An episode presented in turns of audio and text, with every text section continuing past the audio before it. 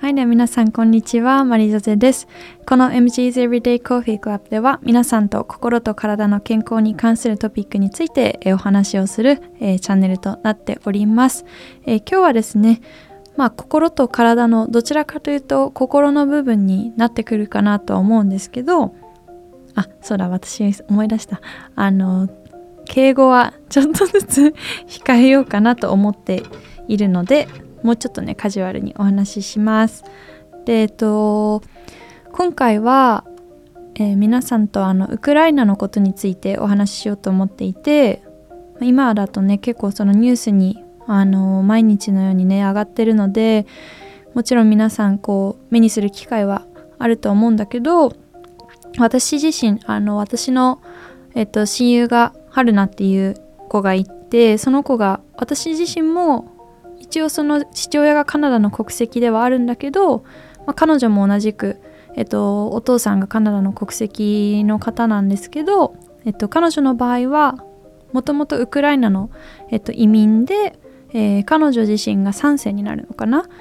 っていうところで私も一応フランス系カナダ人っていうことにはなってるんだけどまあ本当に2300年前とかの話なのでもう全然そんななんかフランスの名残があるとかっていうのは全くなくなのでまあ彼女にとってやっぱりすごくなんだろうこう自分ごと化するあのことだったしまあなおさらねもしそのウクライナにこう直接関わりがなくてもすごくこう今回はインパクトがあって悲しいニュースなのでまあ、もちろんその彼女にね寄り添いたいっていう気持ちと自分自身もちろん戦争はねもう何ももう賛成ができないことだからそれもあって、えっと、この前デモに初めて、えー、参加をしてで私自身あのデモっていうのは何回かこう見かけたことはあったけど参加はしたことがなくてで実際私が到着した時にはデモ自体は終わってはしまっていたんだけどなんだろうななんかこう渋谷でやった時降り立って、まあ、まず思ったのはあこんなにもそのウクライナとつながりがある人が東京だけにもうこんなにいるんだっていうことへの驚きとあとはなんだろうなんか自分の文化だったりとか国があのいつの間にか日本にいる間になんか奪われてしまうっていう感覚ってどんな感覚なんだろうって考えるとすごくなんかこう胸が苦しくなるというか私にはそんなのも想像ができないものだからそれに直面している彼らってどれだけこう今あの不安でこう心が苦しいんだろうっていうのをなんかすごくね考えさせられました。でまあ、連日ねニュースが続いていて正直もうどんどんどんどん状況がひどくなっていてでやっぱりその状況がひどくなるにつれてメディアでねこう露出することも増えていくのでなんだろうそのメディア疲れみたいなものを感じてまあどんなニュースでもそうかもしれないけどなんか途中からなんかニュースを見ることに対しての疲れっていうのをすごく自分の中で感じるようになってしまってなんかこう1日2日なんかもう見たくないっていう正直気持ちになっちゃったんだけどでもやっぱりなんだろうなまあもちろんねそれであの心が疲れてしまうとねもうそれもそれで自分にとってのケアではないのでとはいえやっぱり世界のね状況を知ることも自分にとってはすごく大事なことだからなんかそこの付き合い方ってあの現代を生きる私たちにとってはもしかしたらすごく重要なことなんじゃないかなって、えー、まず考えさせられました。で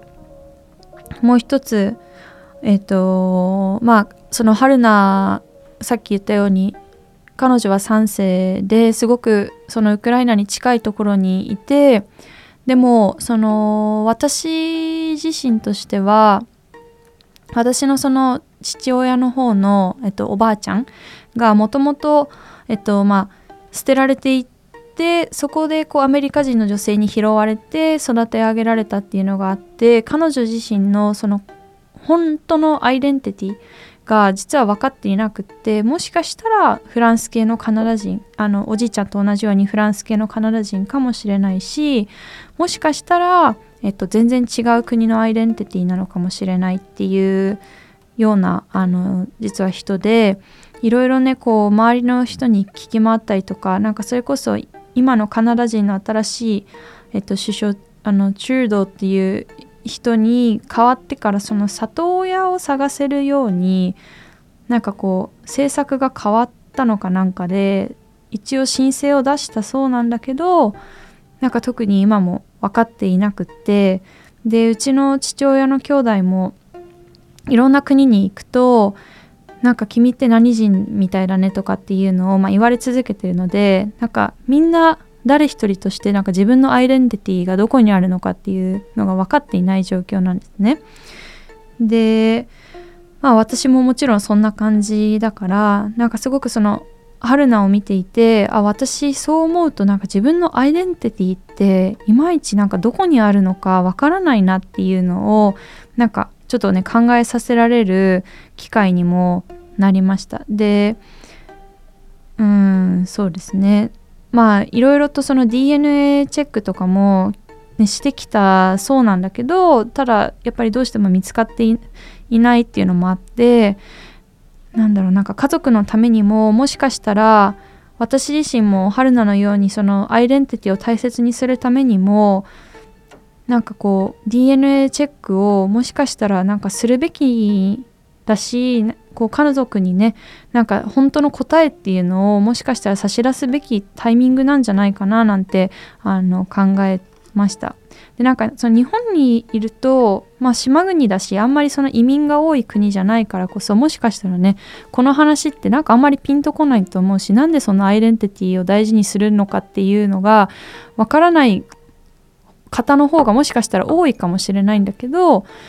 でもなんだろうなんか私はそれがもしかしたらすごくなんか大事なことなんじゃないかななんて気づかされた今回のあの、まあ、ウクライナと、まあ、春菜のあのことではあります。で、まあ、もう一点今回のそのウクライナのことを通して思ったのはえっと本当になんだろうなまあそのデモが終わった後にこう実際に渋谷にこうちょっとね立っていた時間とかがあのあったんだけどその時に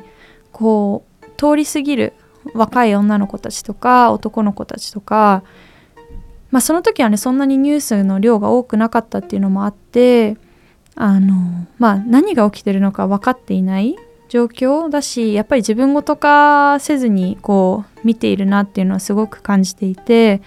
でまあなんだろうこう自分にね興味のないことって自分からあんまり取りに行かないからもしかしたら一生ねそこには関心のないままなのかもしれないけどただそのなんだまずは全く興味がないとかあのではなくこう何でもこう知ろうとすることってすごく大事なことだな。えっと日本だとそのまあね今言ったようになんかそのアイデンティティを大切にするっていう感覚がその島国だからまあ分からないっていうのはもちろんあるとは思うんだけれども私自身もあのその半分ね日本人ではあるのでじゃあ日本人だからこそどうやったらアイデンティティを大切大切にできるんだろうっていうとそれこそ、まあ、日本独特のその文化であったりとかあとは歴史であったりとかあとはそれこそ今起きている政治だったりとか社会状況っていうのもあると思っていてそれを、えっと、それぞれがまずは知ったりとかあとはまあそれこそ知ろうとすることがすごく自分のアイデンティティを大切にするっていうのことにつながると思うしそれはもちろんその日本のねあの私も含めてみんなにもできることだと思っています。でまさにそれこそあの今回のねあのウクライナの件だったりとか私たちのと別の国の方のなんだろうそのアイデンティティを大大切にするっていうあの気持ちにもそこは必ず共通するものだと思うのでなんかあのぜひねその自分の国にもまず目を向けてあげるっていうのがなんか大切なんではないかなと思っています。はい。では、この番組は毎週水曜日に、えー、配信をしています。ぜひね、私のインスタグラムだったりとか、コラムの方のチェックもお願いします。